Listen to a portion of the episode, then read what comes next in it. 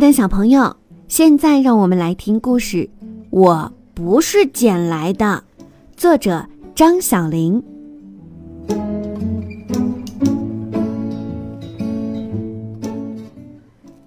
小果，妈妈打来的电话。奶奶在客厅里叫小果接电话。杜小果立刻丢下手里的玩具熊，来不及穿鞋子，就从床上跳下来，几步蹦到客厅里。穿鞋子！奶奶看到了，又叫。但是杜小果已经跑到奶奶跟前，抓起电话就喊：“妈妈！”电话那头果然传来妈妈的声音：“小果啊，这两天乖不乖呀？”杜小果很自信地回答：“乖。”妈妈，明天就是星期六了，你明天就回来了吧？啊，小果，妈妈这周要加班，下星期回来好不好？杜小果好失望，失望的心都变成灰扑扑的了。接着，他的两只大眼睛变得水汪汪起来，眼睛里的水越来越多，越来越多，终于扑哧一下冲了出来。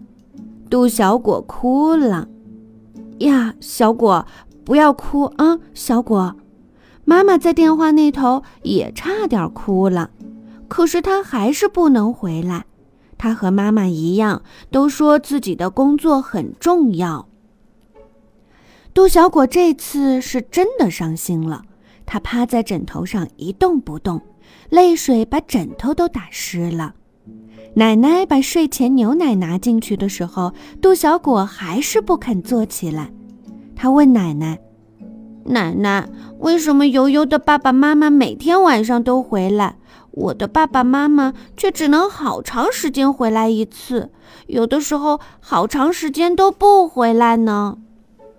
奶奶说：“因为爸爸妈妈都要工作呀。”杜小果翻了个身，抽抽搭搭地说：“不是，我知道是为什么。为什么呀？”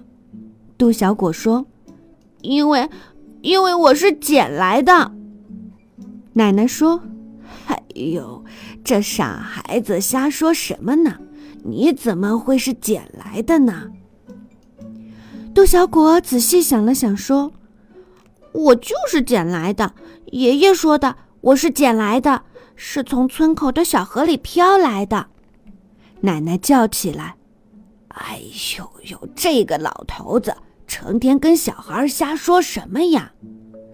你也说过的，奶奶，你说如果我不听话，就把我丢回那个垃圾桶去，因为我就是从垃圾桶里捡来的。奶奶眨着眼睛，拼命的回想：“我说过的。”杜小果肯定地说：“嗯，说过的，就是二号楼前面那个绿色的垃圾桶。”奶奶想起来了，那一次杜小果非要奶奶买扭扭车，赖在地上不肯走，奶奶只能指着就近的一个垃圾桶说：“看，你再不听话，奶奶就把你扔回那个垃圾桶去。反正你也是从那儿捡来的。”那一招超级有效。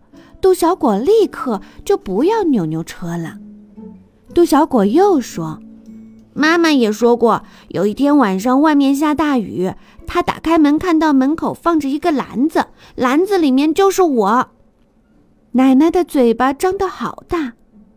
哎呦，你妈妈可真会编故事。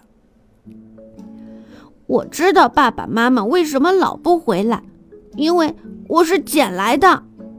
杜小果含着泪说，说完翻了个身，拱起小屁股，又把脸埋进枕头里。那天晚上，杜小果没有喝牛奶，饿着肚子睡着了，而且他还做了一个很长很长的梦。你猜他梦见什么了？他梦见自己是怎么被捡来的吗？才不是呢！他梦见自己在吃东西，吃了很多很多东西。草莓冰激凌、香蕉船、蛋糕、小熊饼干，因为睡觉前没喝牛奶，肚子真的很饿。第二天早上，杜小果醒了，哎，他看到妈妈坐在床边上，他揉揉眼睛，再仔细看，真的是妈妈。杜小果立刻爬起来，搂住妈妈的脖子。妈妈，他喊着，在妈妈怀里拱来拱去。妈妈抱住杜小果，亲了好几下。奶奶走过来说：“小果啊，你妈妈可是坐了最早的火车赶回来的。为了把工作做完，妈妈昨天一晚上都没睡觉。为什么呀？”杜小果问妈妈。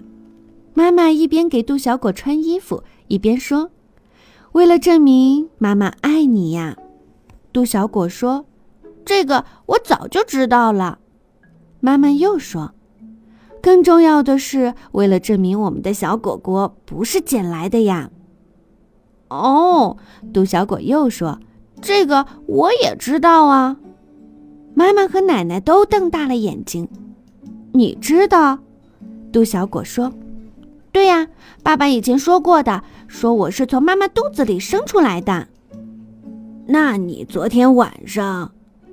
杜小果说：“昨天晚上我光想到爷爷奶奶和妈妈说的话，忘了爸爸说的话了。可是爸爸没说我是怎么到妈妈肚子里去的。妈妈，我是怎么到你肚子里去的呢？”没等妈妈回答，杜小果自己说出了答案：“一定是妈妈从门口捡到我之后放进肚子里去的。”